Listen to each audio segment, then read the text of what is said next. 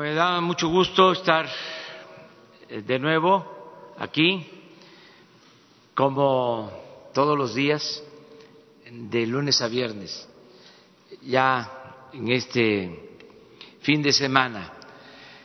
Hoy vamos a puntualizar acerca de la decisión que se ha tomado de cancelar la reforma educativa, la mal llamada reforma educativa, me refiero a lo que se impuso en el gobierno anterior y que viene eh, promoviéndose desde que se inventaron en el extranjero las llamadas reformas estructurales que hasta eh, es un plagio lo de la utilización de la palabra, del término, del concepto estructural. Cuando nosotros estudiamos en la ciencia social, lo estructural era lo profundo, era lo que permitía cambiar una realidad de opresión, de injusticia, por algo nuevo, por algo eh, justo. Estos tecnócratas neoliberales corruptos se apoderaron del término, del concepto estructural y podría uno pensar que es algo bueno cuando en realidad las llamadas reformas estructurales no, son más que políticas de pillaje y de privatización, como lo hemos visto ya en varias ocasiones. Entonces, eh, estas políticas que se definen en el extranjero eh, se aplican en México, se aplican casi en todo el mundo son recetas. Y es reforma eh, energética, reforma fiscal, reforma laboral, reforma educativa. Es una agenda impuesta desde el extranjero. Para que gobiernos subordinados eh, las apliquen entonces, a esa reforma educativa me refiero, eso que fue impuesto, que llevaba el propósito de la privatización de la educación. Hablábamos aquí que esto comienza desde que está Salinas en la presidencia, Cedillo, secretario de Educación Pública, inician con una reforma al artículo tercero para limitar la educación gratuita.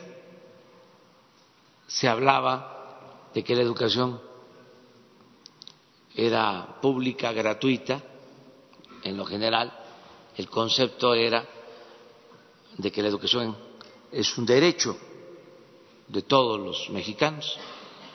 Y entonces ahí en esa reforma se acota, se limita la educación gratuita al nivel básico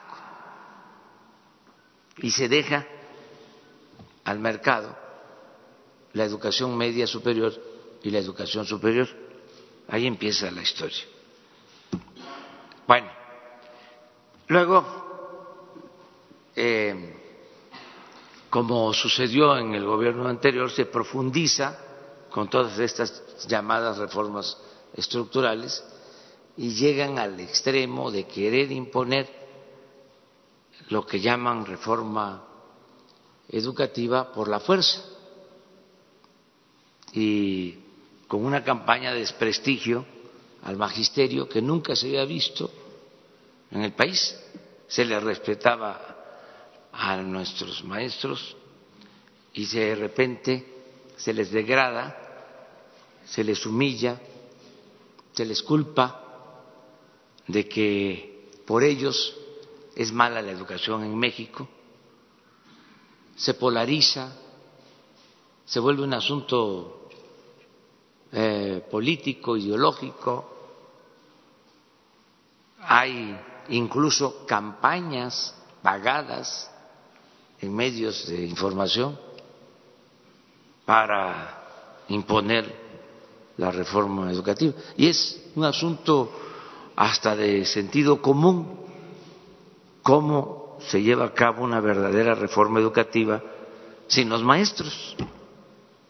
¿Quién es el que transmite el conocimiento en el aula? Pues el maestro. Entonces, todo esto eh, se decide por parte nuestra cancelarlo, porque no beneficia, al contrario, perjudicó la educación. A eso se debe que se envió a la Cámara de Diputados y de Senadores, al Congreso, una reforma al artículo tercero y a otros ordenamientos legales para cancelar la mal llamada reforma educativa y fortalecer eh, el derecho que tienen los mexicanos a la educación pública, que la educación no sea un privilegio, sino un derecho y que el Estado tenga que garantizar la educación pública, gratuita, de calidad en todos los niveles escolares. Esto es lo que se está planteando, eh, lo asumimos desde la campaña, lo defendimos en contra de viento y marea, hasta en los debates Fui muy cuestionado por eso, por los conservadores. Ya saben cómo fueron esos tiempos que se hablaba que nosotros eh, queríamos que se regresara a la venta a las plazas. Tuve que decir que el único que vendía las plazas era el que estaba de, en ese entonces de secretario de Educación, porque en efecto cuando fue gobernador de un estado vendió la Plaza de Toros de ese estado. Pero en fin, eh, ahora que se logra eh, iniciar una etapa nueva en lo que llamamos postneoliberalismo, eh, hay quienes también con una postura muy conservadora, aunque aparentando ser radicales, porque hay mucha simulación en todo esto, hablan de que lo que estamos proponiendo es más de lo mismo. Y entonces ese me parece una exageración. Entonces le quiero enviar un mensaje a todos los maestros de México para informarles, porque lo que me interesa es que las maestras, los maestros en activo, jubilados, sepan que estamos cumpliendo nuestro compromiso, para que no haya manipulación porque hay grupos de intereses creados. Siempre he dicho que la extrema derecha y la extrema izquierda se tocan, se eh, juntan y pues no quieren que se lleve a cabo la transformación. Apuestan a que fracasemos en el caso de los que se presentan como radicales, quisieran que falláramos para señalar, ya ven, son lo mismo. Esto lo hemos padecido de tiempo atrás, cuando llamaban, por ejemplo, a no votar, porque todos éramos iguales, nos querían meter a todos en el mismo costal. Era una estrategia con ese propósito. Varias veces tuve que decir que no éramos lo mismo, que me podían llamar peje, pero no era yo lagarto. Y ahora es parecido. Ahora que toman la cámara, este señalan de que es igual, que estamos engañando, estamos simulando, pues no, no somos lo mismo. Y por eso vamos a aclarar. ¿A quién nos importa aclararle? A las bases magisteriales. Porque pues los dirigentes y las organizaciones de distintas tendencias pues tienen sus eh, intereses y no siempre actúan bajo principios democráticos. No siempre se consulta a la base, no siempre se toman decisiones recogiendo el sentir de los agremiados, representados, en este caso de los maestros. Entonces yo quiero tener una comunicación más que con los dirigentes, con las bases, con los trabajadores, con los ciudadanos. No quiero una relación corporativa quiero una relación horizontal, ciudadana, democrática, a partir de que ya no hay ciudadanos imaginarios. Ahora, cada ciudadano es una persona consciente, con criterio. Y eh, es cosa nada más de que se tenga toda la información, acercar la información para que no se manipule, para que no se distorsionen las cosas. Nosotros queremos una transformación y no simulamos Hemos luchado durante muchos años por llevar a cabo en México un cambio verdadero y vamos a cumplir, no le vamos a fallar a los ciudadanos. Entonces, le pedí a Esteban Moctezuma, secretario de Educación, que con mucha claridad eh, puntualizara que eh, significaba la llamada reforma educativa y qué estamos nosotros proponiendo. Y él va a hacer esta exposición y este documento inicial, resumido, lo vamos a convertir en un volante y lo vamos a entregar a todos los maestros. ¿Qué ofrecemos? si hace falta más información, diálogo, mano abierta, franca y no puño cerrado.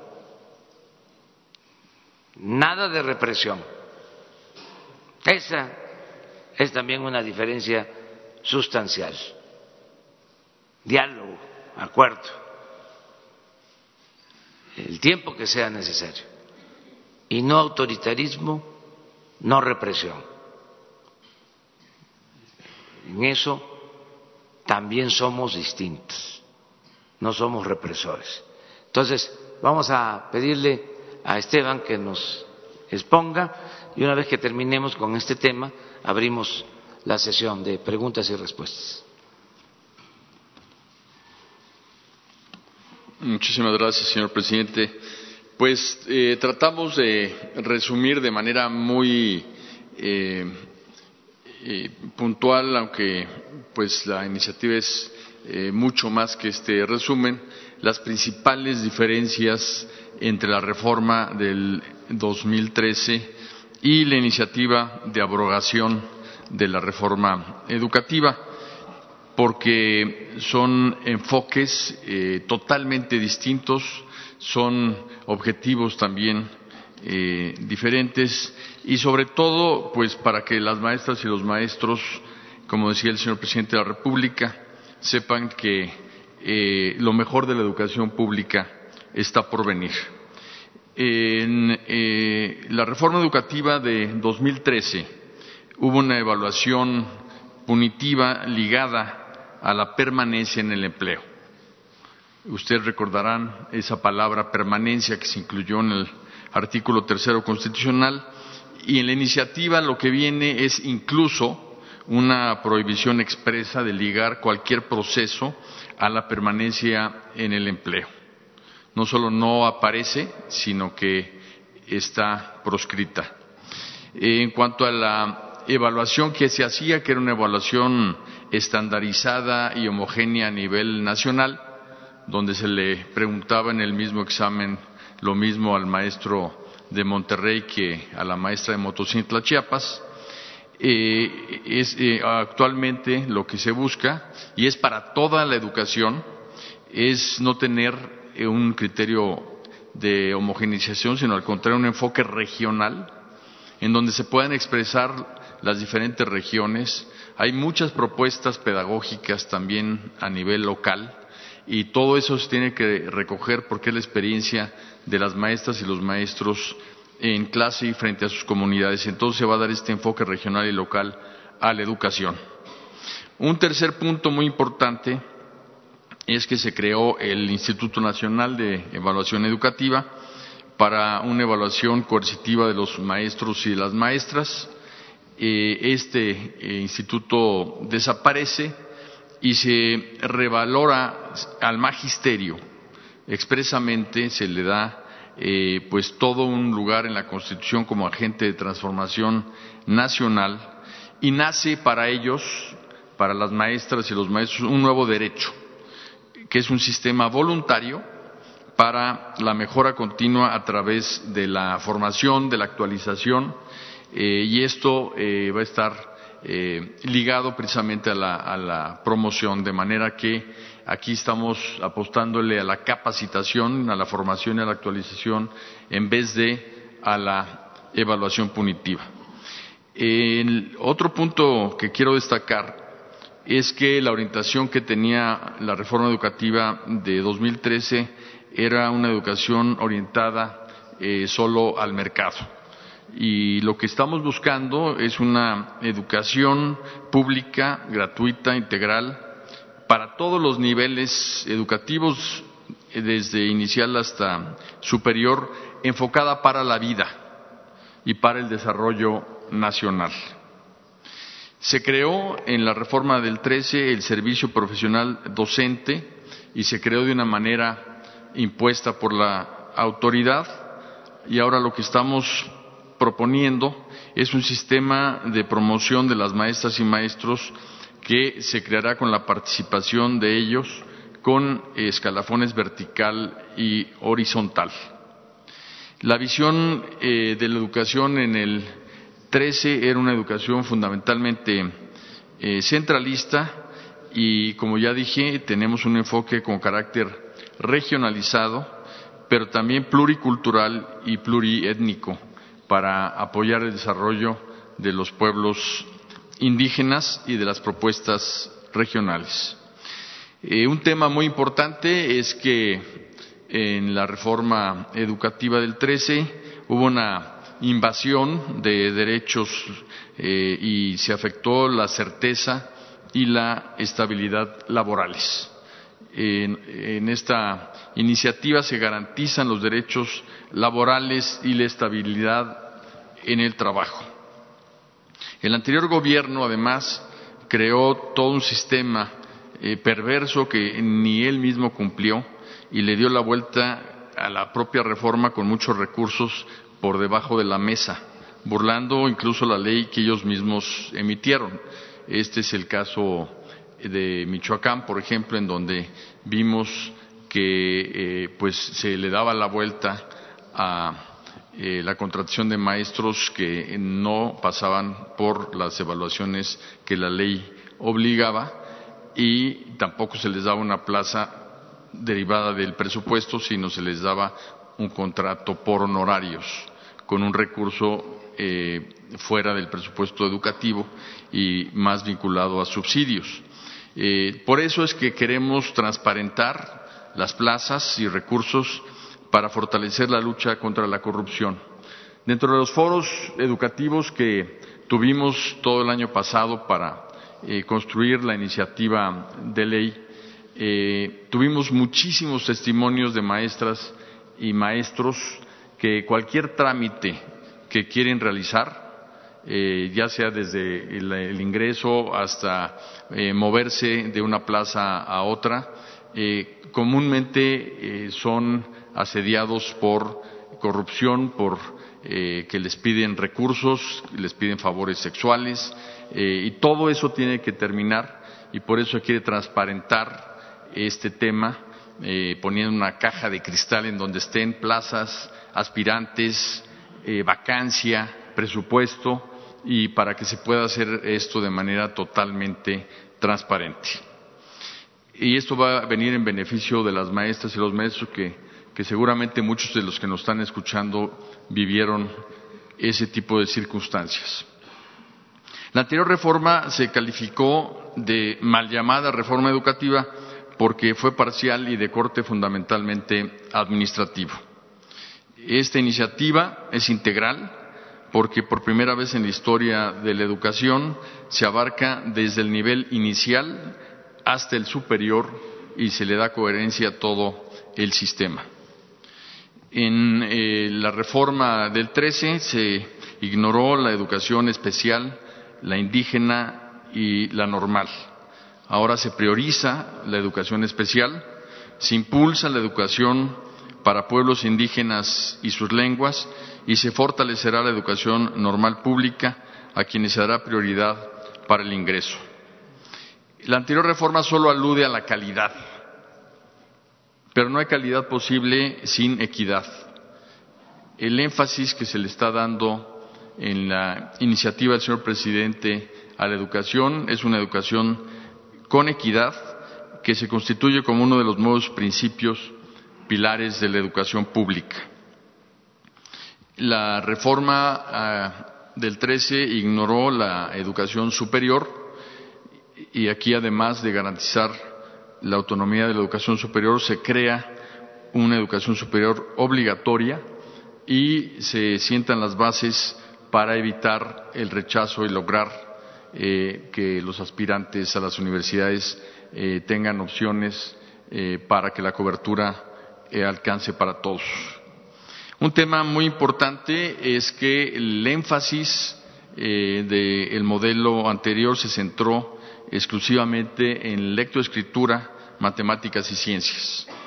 Y lo que estamos buscando, además de esas tres áreas y materias, de esas asignaturas, es que se incorpore con mucha fuerza el civismo, regrese el civismo, la educación física, la música, derechos humanos, educación ambiental y todo lo que eh, está, es lo relativo a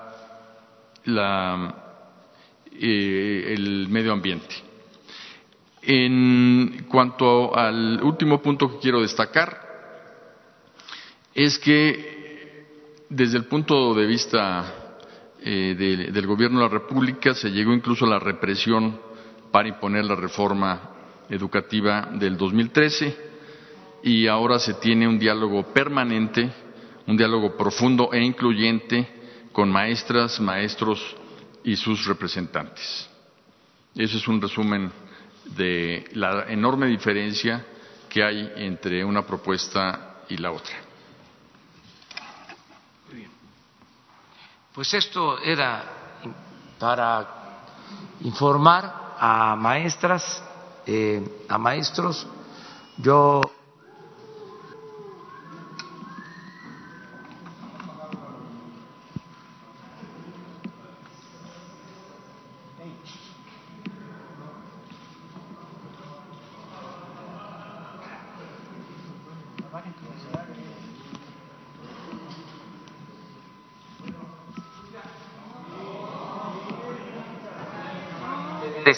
ahí está, ahí.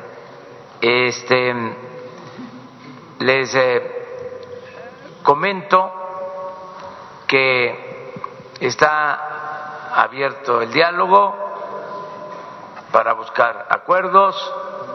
Eh, subrayo algo que es importante. Cuando inicia toda la estrategia de anular la educación pública y gratuita, se empiezan también a desmantelar las escuelas normales, empiezan a, cerrar escuelas normales, toda una campaña de desprestigio a las normales rurales, cierran el Meche Hidalgo y otras escuelas. Y como parte de la mal llamada reforma educativa, se abre la posibilidad de contratar maestros que no surjan de las escuelas normales o que no sean solo los egresados de las escuelas normales públicas. Yo he dado instrucciones al secretario de Educación de que se eh, lleve a cabo un programa para fortalecer a las escuelas normales, a las escuelas eh, normales públicas. Por eso se está reabriendo el MESHE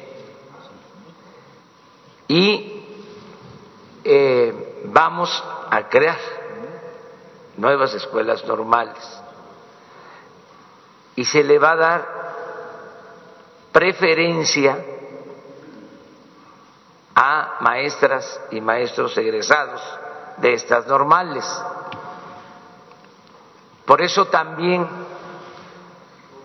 eh, no es para nosotros eh, indispensable lo de la llamada evaluación,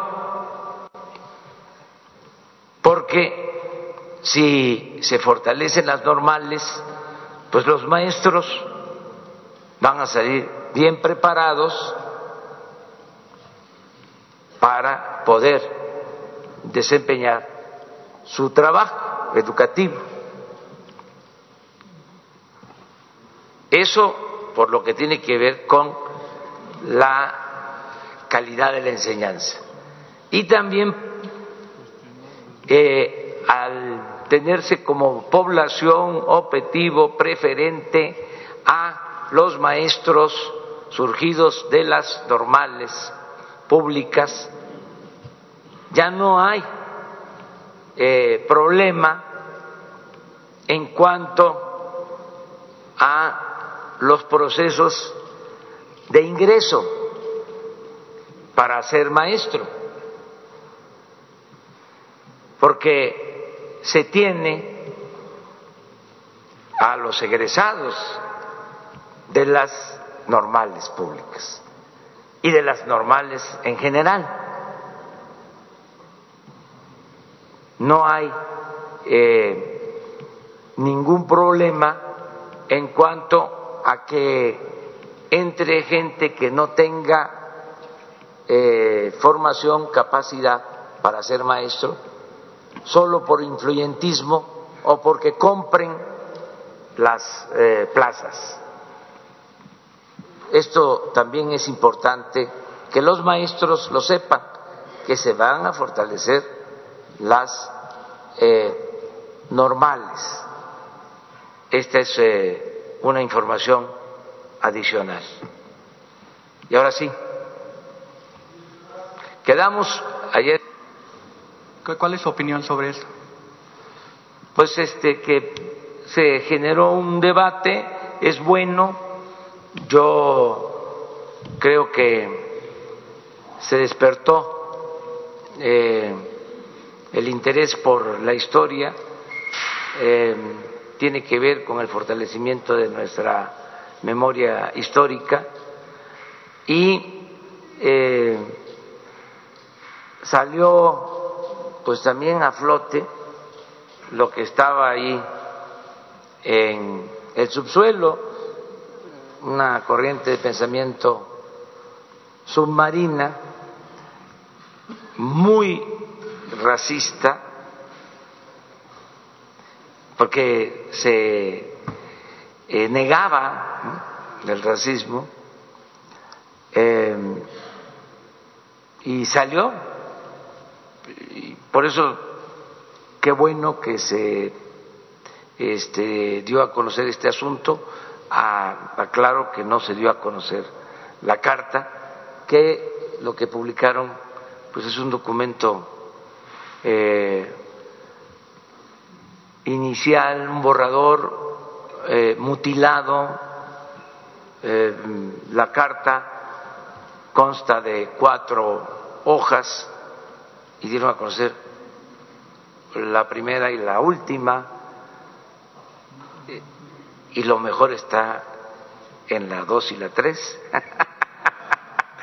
este, pero eh, también otras cosas, ¿no? Eh, acerca de, Beatriz y eh, que ella tiene mucha injerencia. Sí, Beatriz es una mujer con criterio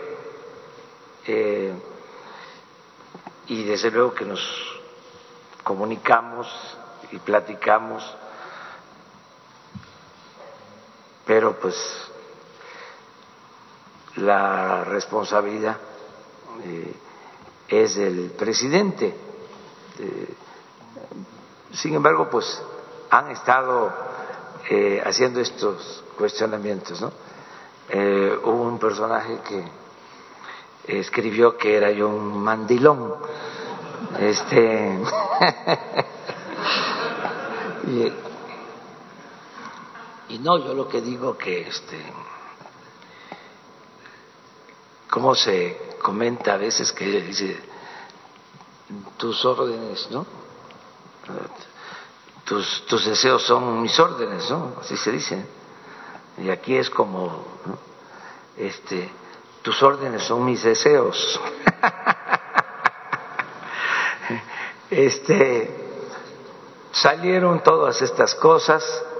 Em, nosotros vamos a esperar que se serenen, que se tranquilicen y vamos a continuar con el tema, porque es interesante, eh, del que podamos reconciliarnos de verdad. El planteamiento es que eh, salgan estas cosas que no olvidemos el pasado, no con el ánimo de confrontación, sino de poner todo esto al descubierto, que se eh, ventile, que se haga un relato conjunto, objetivo, profesional, racional, y que este, pidamos todos disculpas a los pueblos originarios, pidamos perdón y nos reconciliemos. eh, se olvidó de que en el pedir perdón haremos también nosotros lo que nos corresponde. Como representantes del Estado mexicano, tenemos que pedir perdón a los pueblos yaquis, a los pueblos mayas, y hablaba yo de la población china que fue reprimida durante el porfiriato, en la revolución. Entonces, es buscar la reconciliación, que en el 2021 podamos conmemorar los 200 años de independencia, eh, reconociendo nuestro pasado histórico y reconciliándonos. Ese es el planteamiento. Eh, pero se malinterpretó y eh, luego se dan a conocer versiones que no corresponden A, la, a la realidad. No, no, hay que enojarse, amor y paz, y no perder también el sentido del humor, porque hay unos memes buenísimos, pero buenísimos, eh, sobre este tema. Y una última. Eh, Porque ellos eh, tienen una manera de ver las cosas distintas, distinta a la nuestra. Es decir, ellos pertenecen eh, al grupo que impuso la política neoliberal. O sea, tienen ese pensamiento conservador. Y pues ya eso pasó eh, a la historia, ya eh, no estamos en el periodo neoliberal. Entonces, ellos, por ejemplo, firmaron eh, contratos o avalaron contratos eh, en contra del interés nacional, del patrimonio nacional. Pero en el pensamiento conservador esto es normal. Para nosotros eso constituye inclusive un daño a la nación, un daño al patrimonio nacional. Estos consejeros. Pero bueno, qué bien que este, deciden eh, irse porque pues se requiere que haya consejeros que eh, actúen como representantes del Estado como representantes de la nación, que no actúen como representantes de grupos, que no defiendan los intereses nada más de un sector. Entonces no va a haber ningún problema, se va a sustituir, claro, este salió la nota hasta en el Wall Street Journal y eso es qué barbaridad, ¿no? una gran noticia. O sea, no debemos de extrañarnos. O sea, se está dando un cambio en México. Ya se eh, decretó, se declaró la abolición a la política económica neoliberal. Dicen que no se puede este por decreto no se puede eh, declarar la abolición de la política económica neoliberal. Sí se puede, porque no solo es eh,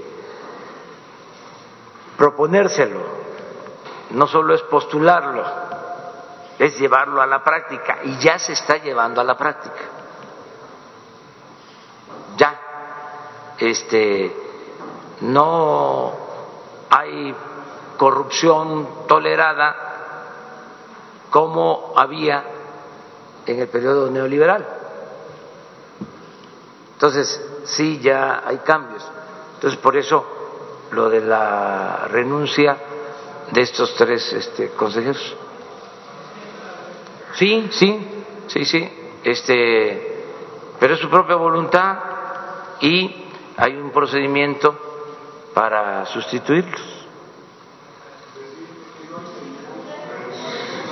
¿Cómo?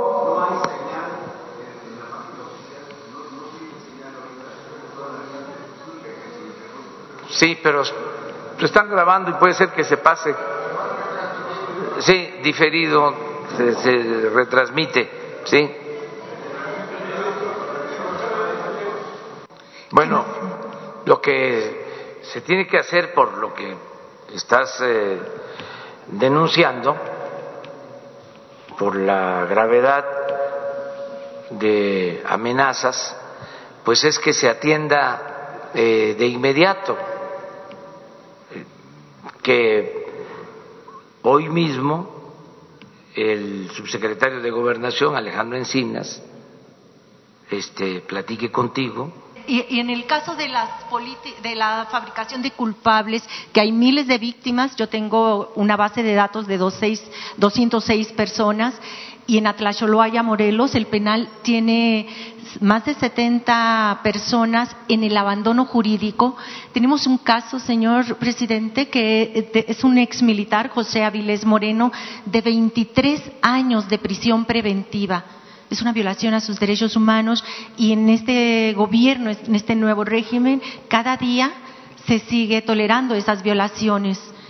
Mm, su opinión allí con respecto a estos casos sobre la fabricación de culpables. He dado instrucciones eh, a la licenciada Olga Sánchez Cordero que se abra eh, una mesa eh, para atender a quienes eh, han sido injustamente eh, encarcelados, eh, quienes no deberían de estar en las cárceles, y hay este proceso abierto, se está atendiendo a personas. Entonces, es lo mismo, nada más que esto lo ve la secretaria de gobernación. O sea, eh, hay quienes desde hace mucho tiempo no han sido sentenciados, están ahí como secuestrados o presos por consigna. Eh, eso ya no eh, se permite, se tolera en este gobierno.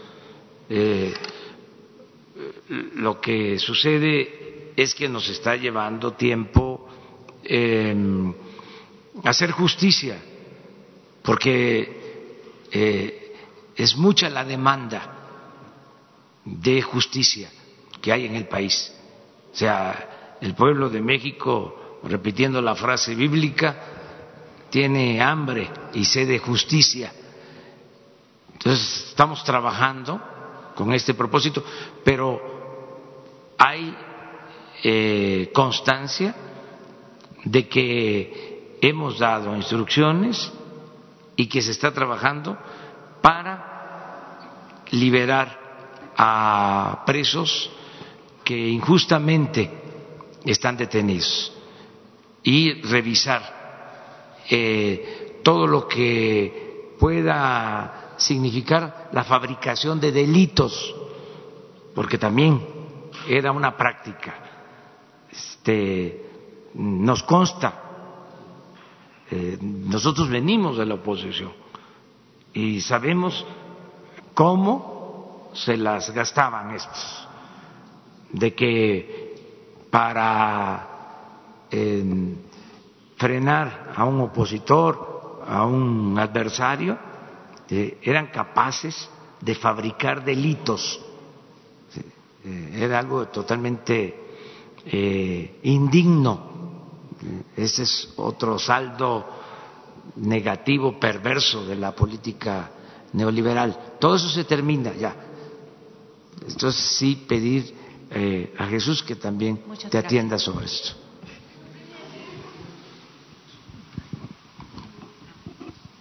Presidente, buenos días. Marco Antonio Olvera de Radio Latino California, corresponsal aquí en México. Amén de la carta que usted haya enviado a los españoles y a los clérigos, dentro de sus más cercanos colaboradores hay una traición, presidente, porque la carta era secreto de Estado. ¿Qué medidas tomará para esos temas? Porque no se puede estar filtrando documentos que usted tiene de primera mano. Esa pregunta y, y si me la responde y enseguida le hago la otra, por favor. Pues hay que ver de dónde salió esa carta mutilada. Este no está firmada, sin duda es un borrador, porque no está corregida la primera parte. Y hay que ver este quién entregó esa carta al periódico Reforma Ayer eh, un columnista, hablando también de la influencia de Beatriz, eh, habló de otras cartas a el presidente creo que de de Francia o de Estados Unidos, algo así. Em, bueno, no tiene eh, relevancia lo que hayan dicho porque este, en su momento se va a dar a conocer el documento original. no lo damos a conocer ahora porque eh, hicimos el compromiso de esperar una respuesta eh, se sobredimensionó la este, respuesta, se exageró, em, quién sabe por qué razón. Em, y sí eh, ver quién pudo entregar esa carta, cómo se obtuvo, porque eh, sigue habiendo este seguramente espionaje no gubernamental. Pero sino, de sus colaboradores sí, presidente, porque esa es una carta pues que nada más lo tiene usted y la, la, oficina de presidencia. Sí, puede ser que a alguien le haya pasado, porque mire, este, pues no se puede, estamos hablando de que están renunciando apenas tres consejeros, ¿no? De pensamiento conservador o neoliberal a Pemex, pues todavía quedan gentes que eh, son eh, partidarios ¿no? de esa política y tienen vinculación con la prensa conservadora, con columnistas este, del régimen anterior. Eh, que estaban al servicio del régimen anterior, pero bueno, ahí va a irse poco a poco, ¿no? Aclarando. Pero también siempre he dicho que la vida pública debe ser cada vez más pública y que el que nada debe, nada teme. Si este, se puede dar a conocer la carta sin ningún problema, solo eh, que o sea, no hay nada que esconder. No es un asunto em, que se quiera mantener en secreto. Es un asunto de respeto al trato con otro gobierno, este, un asunto de diplomacia, de urbanidad política pero yo no tengo nada que esconder. Yo siempre digo lo que pienso. no, no vamos a ocultar nada. Y con respecto a lo de la reforma educativa, presidente, ¿qué sucederá con los maestros? Porque tengo entendido que algunos maestros reciben su salario de los gobiernos de los estados y otros los de la federación. Eh, el ejemplo del Estado de Michoacán con Silvana Aureoles, pues se, se, dice que desvió mucho dinero del pago a los maestros. ¿Se va a aglutinar el salario de todos los maestros para que provenga de la Tesorería Federal? Yo tengo ese ideal y ese compromiso. Quiero que se federalice la educación y la salud, porque en los dos casos eh, hay muchas deficiencias, porque no existe con claridad eh, la responsabilidad acerca del manejo de la educación y de la salud. Por ejemplo, en la Ciudad de México, el gobierno federal tiene a su cargo la educación pública. ¿Y han escuchado ustedes algún problema sobre que no se les paga a los maestros en la Ciudad de México? No hay.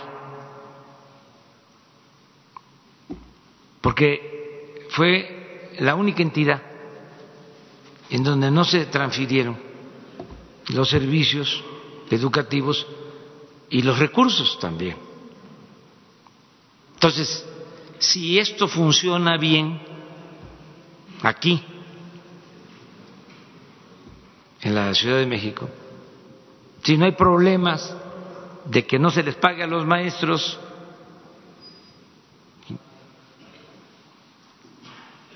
¿por qué no buscar la regularización? Estoy hablando con gobernadores para atender esto porque eh, legítimamente ellos dicen, no nos alcanza lo que transfiere la federación. Y, por otro lado, eh, se sostiene que se desvía el presupuesto que se transfiere a los estados. Que no se destina a ese propósito. Entonces, vamos a que haya una responsabilidad de pagarle a los maestros y buscar la regularización, aunque nos lleve tiempo y signifique a lo mejor una ampliación presupuestal, pero había la mala costumbre de que cada final de año la federación le entregaba a los gobiernos estatales una cantidad de dinero para que pudieran pagar la nómina de maestros. Entonces, es algo totalmente eh, irregular. Nosotros tenemos que ejercer el presupuesto cómo fue autorizado. Entonces sí vamos a buscar que se resuelva este asunto. Lo otro es lo de la salud. También se transfieren los recursos y en algunos casos, no en todos, se utilizaban esos recursos para eh, otras eh, demandas. Entonces, por eso no se les pagaba a los médicos, no se les paga a las enfermeras que estaban contratadas por honorario, eh, eventuales, no había medicinas. Entonces, el propósito es saber, eh, vamos a resolver esto. Nosotros queremos tener las facultades y las responsabilidades, las dos cosas este, un solo eh, sistema, eh, pero que no exista problema. Y el ejemplo, repito, es lo de la Ciudad de México. Aquí está federalizada la educación en la Ciudad de México y no hay problema. Entonces, voluntariamente, ya con algunos gobernadores, se está platicando para eh, que sea la federación la que se encargue. Eh, esto va a significar que el manejo de nómina y el manejo de todos los fondos eh, regrese a la federación.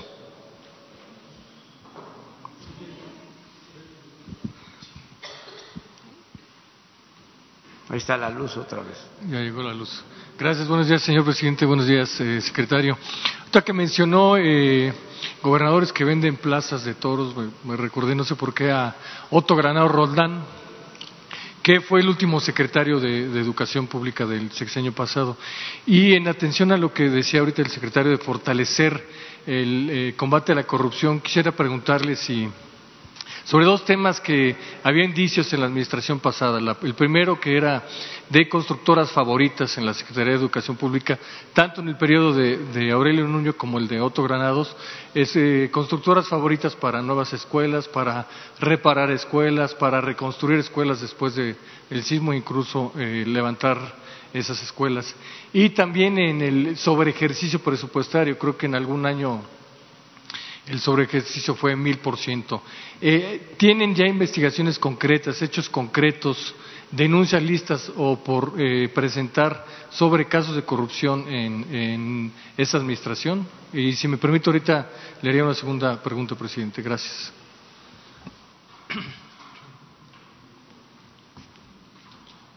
La Secretaría de la Función Pública tiene en cada dependencia, en la Secretaría de Educación Pública no es excepción, eh, el área de Contraloría Interior, que es la que está revisando eh, todos los temas que, estás preguntando y está en ese proceso. ¿Y todavía no hay algo concreto? Y algo concreto que informar en este momento no tenemos. Lo que sí es este, demostrable, eh, eso nosotros podemos este, entregarles información, es lo sobre el gasto en publicidad para promover la mal llamada reforma educativa. Además, ya se conoce de cuánto se gastaban para eh, la publicidad en la Secretaría de Educación. ¿Cuánto tienes ahora autorizado para publicidad? ¿Cómo cuánto tiene educación? ¿Eh? Cinco millones. Sí. Es que por eso pregunto. Porque eh, manejaron miles de millones. En el 2017, dos mil millones de pesos de publicidad en la Secretaría de Educación. Y era parte de la campaña en contra de los maestros. Entonces, para mostrar las diferencias. Lo demás, como lo mencionó Esteban, tiene que ver con la este, función pública. La segunda pregunta, presidente. El lunes estuvimos en, su tierra y caminaba yo por el centro de, ahora sí que del, municipio de Centro, Villahermosa, para todos y me enteré y después platiqué con los colegas que cerraron, eh, quitaron todos los puestos de periódicos, allá les dicen eh, casitas entonces, eh, le atribuyen al alcalde de centro, a Evaristo Hernández, eh, haber quitado eh, estas casitas como un ataque a la libertad de expresión porque regularmente allá los medios impresos son más críticos. ¿Qué podría comentarnos al respecto? Sobre todo porque se trata de su tierra y de un alcalde que proviene de Morena, su movimiento. Gracias, presidente. Pues no tengo información, pero si es por esos motivos que tú mencionas, pues debe de eh,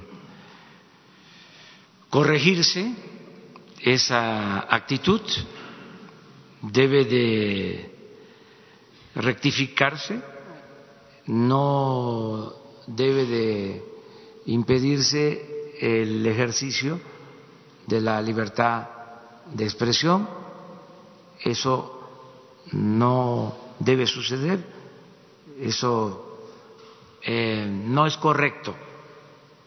Eh, ese es mi punto de vista, ¿no? Eh, que haya libertad, ¿sí? aún con excesos.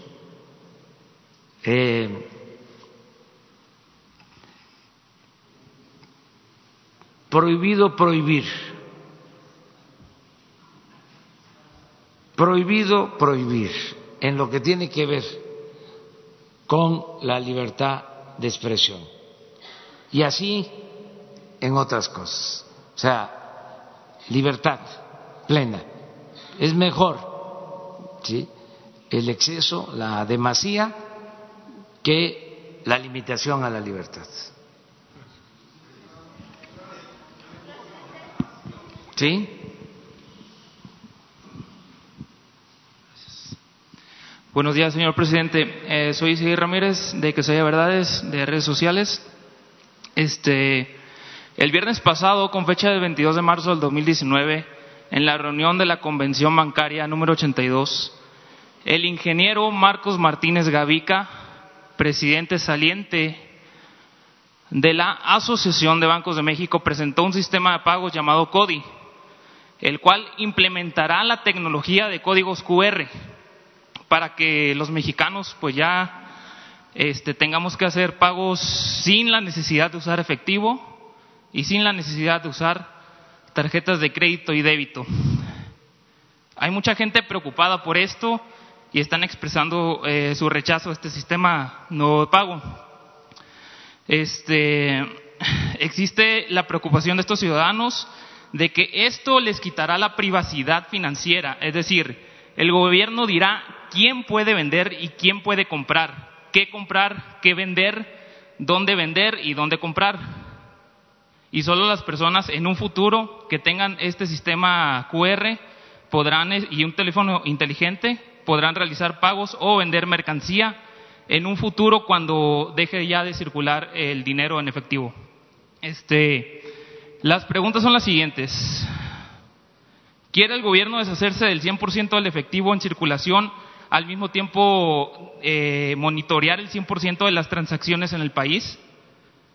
Eh, ¿No cree que esto es en un futuro sería peligroso, ya que eh, un gobierno autoritario, después de su gobierno, podría estarle restringiendo las compras y ventas a los ciudadanos, a perseguidos políticos o incluso a la clase social, a la clase social de bajos recursos por completo. Y este, la gente en redes sociales está exigiendo que este sistema se lleve a una consulta ciudadana. ¿Estaría usted dispuesto a acatar esta exigencia por parte del pueblo de México? Gracias, señor presidente. Sí, pues es interesante tu pregunta, porque pues eh, sí es un proceso de em, modernización, de todo el sistema de pago que eh, va eh, orientado a que no se use el efectivo, tiene cosas buenas para eh, tener más control en cuanto a la corrupción, también significa que no se tengan que tener sucursales bancarias, sino que se puedan hacer eh, los trámites con el teléfono, pero también tiene eso que tú planteas, es este una modificación eh, a las prácticas de eh, intercambio económico, a las compras y sí al futuro eh, dejaría de tener tanta eh, relevancia, tanta importancia el efectivo. O sea, es, es eso, ¿no? Poder hacer acuerdos, negociaciones por teléfono celular. Ese es el planteamiento. hay que analizarlo bien eh, hay que recoger todos los puntos de vista. Los técnicos financieros, aclaro, eh, lo ven bien como un avance y es algo que ya se está llevando a cabo en otras partes, en otros países. En México hay mucho atraso en lo que tiene que ver con eh, la inclusión financiera, como se le llama. Eh, es de los países más atrasados.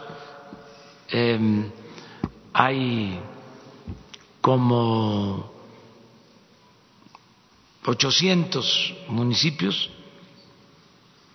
que no tienen eh, sucursales bancarias en el país. Me refiero a las cabeceras municipales. No hay sucursales bancarias. Eh, incluso cuando un gobierno municipal tiene que pagar, eh, tiene que ir a un municipio a recoger el, dinero para pagar la nómina, porque en el municipio donde está el ayuntamiento eh, no existe eh, una sucursal bancaria. Eh, todo esto, pues es pensando hacia adelante, pero va a llevar tiempo. Por eso se va a poder analizar más porque no se puede de la noche a la mañana. Hay una realidad. Solo el 25% del territorio nacional tiene eh, conectividad por Internet. Entonces, ¿cómo se va a hacer una operación de teléfono a teléfono si no tenemos una cobertura de Internet eh, en todo el territorio. Estamos apenas eh, convocando, se acaba de dar se acaban de dar a conocer las bases para licitar eh, 50 mil kilómetros de líneas de fibras ópticas de la Comisión Federal de Electricidad para poder eh, comunicar a todo el país con Internet porque es un compromiso que tenemos. Pero todavía se están eh, presentando eh, las bases y es tan importante el que tengamos Internet en todo el país y que sea Internet gratuito en escuelas, en hospitales, en plazas públicas, en carreteras, que voy a hablar personalmente con los dueños de las grandes empresas de la comunicación en el mundo, los que tienen la tecnología más avanzada, para invitarlos a participar en la licitación, para que no se declare desierta, porque todo lo que han hecho en los últimos tiempos en reformas de comunicación eh, se ha concentrado en las grandes ciudades donde está el mercado,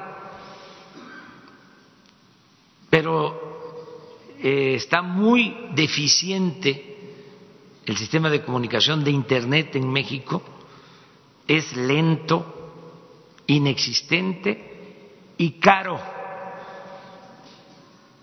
Entonces, eh, necesitamos nosotros la comunicación para que eso que se propuso en la Comisión Nacional Bancaria, perdón, en la Asociación de, Bancos, eh, va a llevar tiempo, porque depende de la comunicación.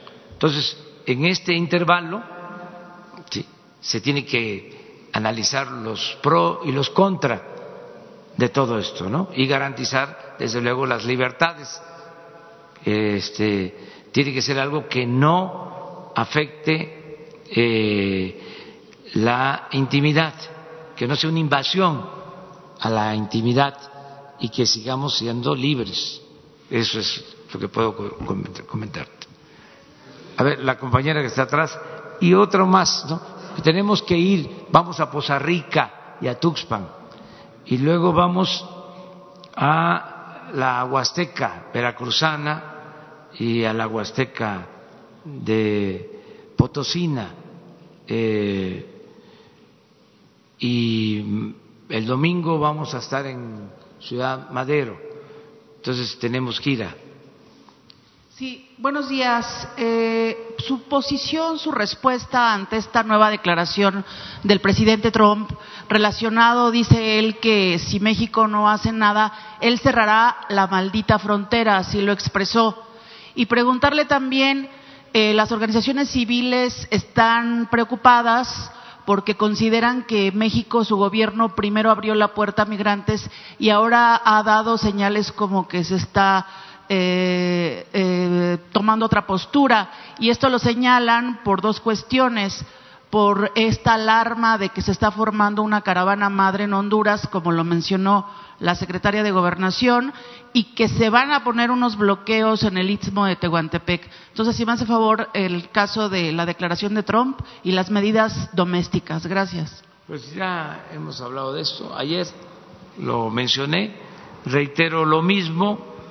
Vamos nosotros a ayudar, a colaborar queremos eh, tener una buena relación con el gobierno de Estados Unidos. No vamos a eh, polemizar sobre estos temas.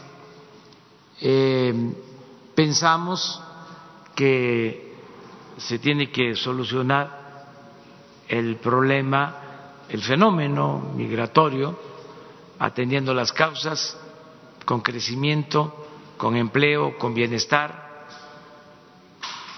nosotros vamos a seguir ayudando eh, para que el flujo migratorio, los que pasan por nuestro país, eh, lo hagan en el marco de la ley, en forma ordenada, que no haya violación a sus derechos humanos. Y eso es lo que estamos haciendo. No quiero este, darle mucha relevancia al tema, eh, porque vamos nosotros a, a cuidar que eh, no haya abusos, no haya violaciones, estamos haciendo nuestro trabajo y no voy yo a polemizar sobre esto. Voy a ser muy prudente eh, por una serie de circunstancias, entre otras porque queremos llevar una muy buena relación con el gobierno de Estados Unidos. Estamos eh, desarrollando el sureste, estamos este, impulsando actividades productivas en el sureste del, país. Y eh, se están dando opciones de trabajo a eh, migrantes centroamericanos, que son nuestros hermanos, los que quieran trabajar en el sureste de nuestro país van a tener condiciones. Y estamos desarrollando proyectos con ese propósito y al mismo tiempo, pues este, eh, buscando que el flujo migratorio se dé de manera ordenada, todo esto de las caravanas y demás tiene que ver eh, bastante con lo político, con lo electoral. Por eso no me voy a enganchar en este asunto. Como dicen los jóvenes, zafo Bueno, una más.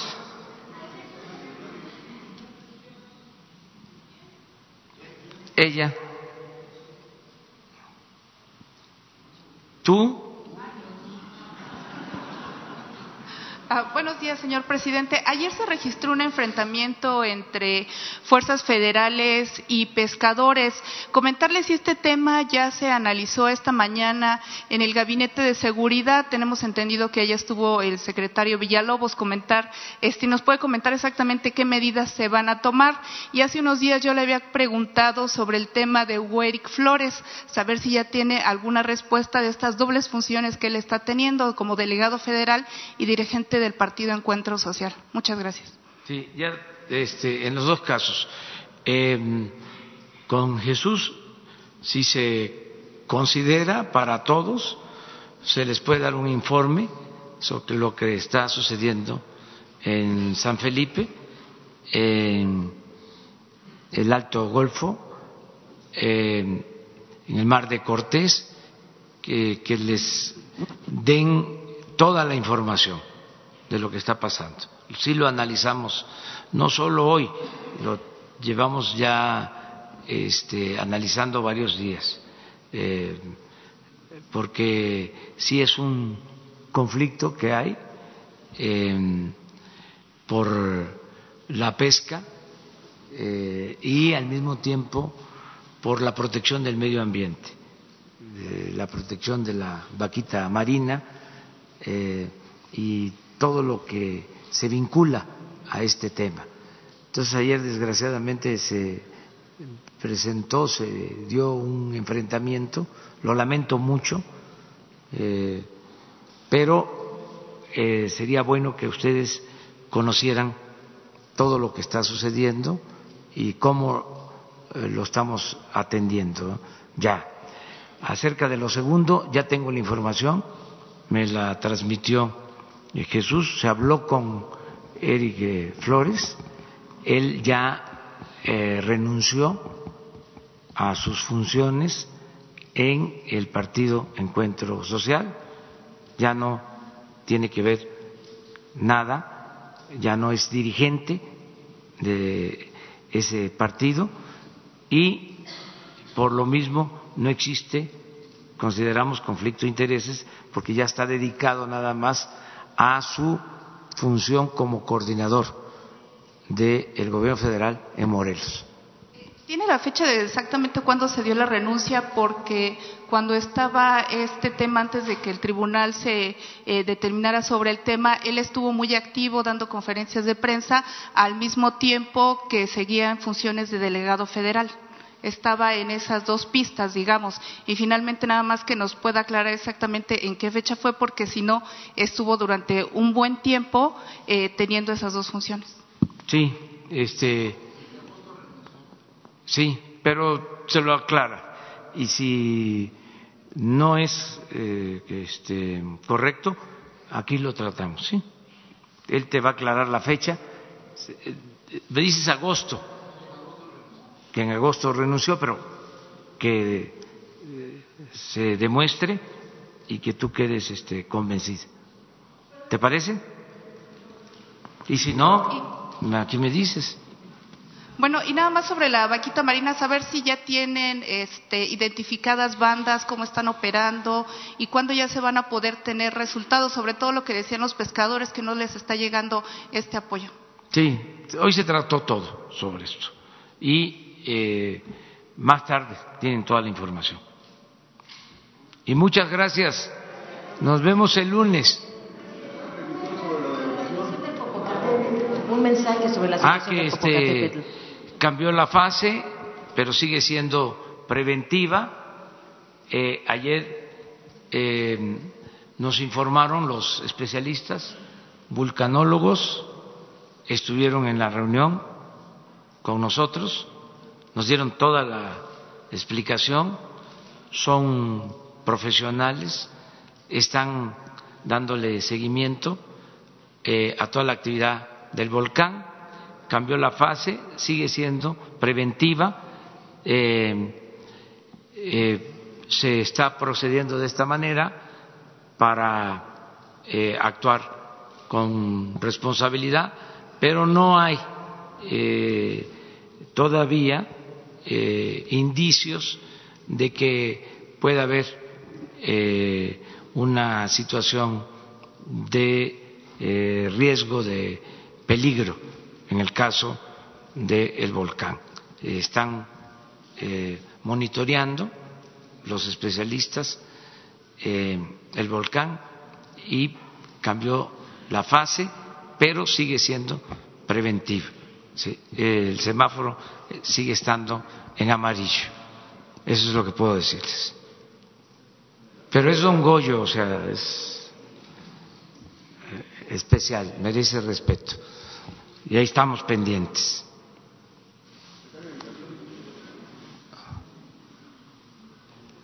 Presidente, gracias. Buenos días. Buenos días, secretario. Este, preguntarle en tema educativo. Eh, el día del informe, la jefa de gobierno ha manifestado que para el mes de mayo va a regresar el plan de programa de comida caliente a nivel preescolar, primaria y secundaria. Sabemos que en los planteles de tiempo completo tienen los comedores. Lamentablemente no han funcionado. ¿Por qué? Porque en cierto punto son discriminatorios. Hay gente que no tiene la posibilidad económica de estar pagando de 25 a 30 pesos diarios para este tipo de servicio. Sin embargo, con este programa ya estarían desapareciendo ese tipo de comedores. ¿Y cuál sería el mensaje que le da usted a los directivos? Porque son manejados tanto de la dirección como de un particular. Y lamentablemente no se sabe dónde van a parar esos recursos porque las escuelas siguen en las mismas condiciones, este, no tienen a veces agua, eh, bancas, inmobiliario. ¿Qué va a pasar con los comedores que están en las escuelas de tiempo completo? Gracias, presidente. Eh, hablas del Distrito Federal de la Ciudad de, la Ciudad de México. Fue lo que comentó la jefa de gobierno que en mayo entraba este programa de comida caliente, licenciado. Sí, hay eh, varios programas que tienen algún costo de acuerdo a cómo estaban diseñados. El de la alimentación en algunas escuelas es uno, el de la capacitación magisterial es otro, y la eh, iniciativa que envió el señor presidente de la República el 12 de diciembre eh, incluye precisamente que uno de los términos más importantes del modelo educativo es la equidad. Entonces, para escuelas que están en zonas marginadas y para eh, población marginada. Va a haber todo un programa a lo largo del sexenio para dotar de cocinas y de alimentación a esas escuelas. En el caso del DF, ¿esos comedores desaparecen o seguirán con ese tipo de costos? Porque no, esos comedores, o sea, lo que ya no va a haber es, venta de, o sea, que cuesten eh, y eso eh, va a ser gratuito en función de cómo se vaya el programa instrumentando a lo largo del sexenio. Gracias. Mire, esto de la, del, esa es otra diferencia con los neoliberales. Ellos quisieran que todo se pagara eh, no les gusta la gratuidad. Eh, para ellos eh, la educación gratuita, la atención médica, los medicamentos gratuitos, todo eso es populismo, paternalismo. Esa es su concepción.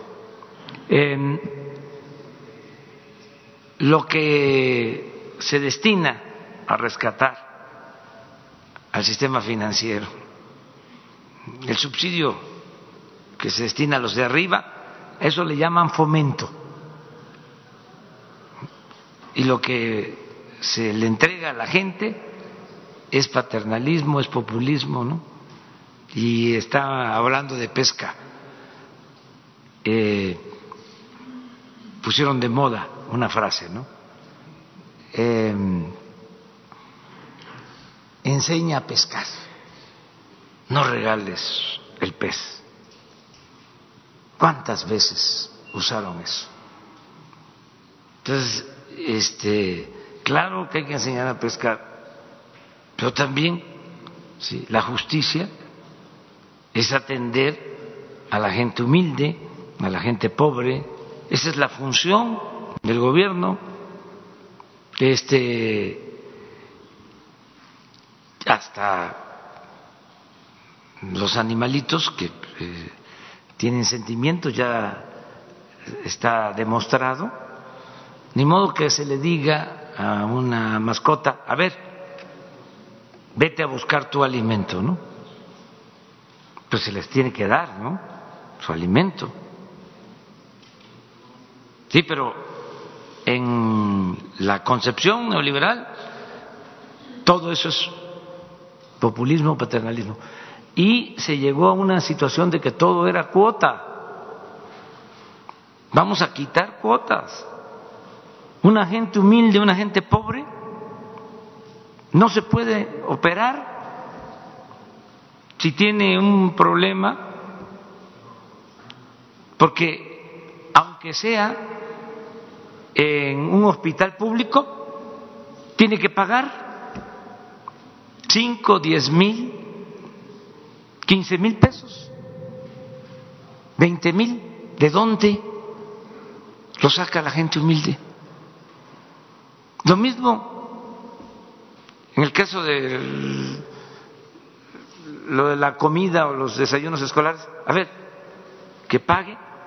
Pues no todos tienen. La gente vive al día.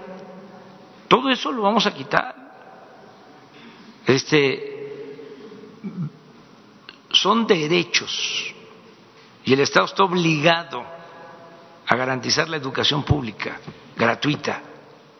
Y dentro de lo que es la educación pública, este, es fundamental la alimentación,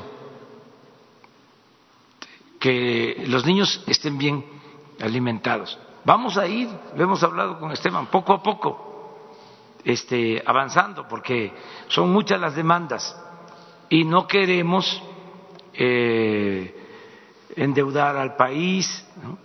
Estamos actuando de manera responsable, pero todo lo que se ahorre por terminar con los lujos va a ser para eso, para atender eh, a la gente humilde eh, en lo que tiene que ver con la educación, en lo que tiene que ver con la salud, el derecho a la alimentación, ¿sí? que está en la Constitución, pero es letra muerta. Entonces, sí, eh, ese es otro tema también importante, polémico. A ver, ¿por qué se rescató a los de arriba con el FOAPROA? ¿Por qué se convirtieron las deudas privadas de unos cuantos en deuda pública. ¿Que eso no es populismo? Estamos hablando de dos, tres billones de pesos. Entonces, ahí no eh, hay este populismo, eso es fomento. Entonces, ya, basta de hipocresías. Además, la función del gobierno es garantizar que haya justicia y eh, la justicia es darle más al que tiene menos. Además, es darle la mano al que se quedó atrás para que se empareje y que caminemos todos juntos. Y es humanismo pero los conservadores son cosita. O sea, pero ya se acabó. O sea, vamos a debatir sobre todos estos temas. ¿eh? Vamos este, a revisarlos. Muy bien, nos vemos entonces el lunes. Adiós, adiós.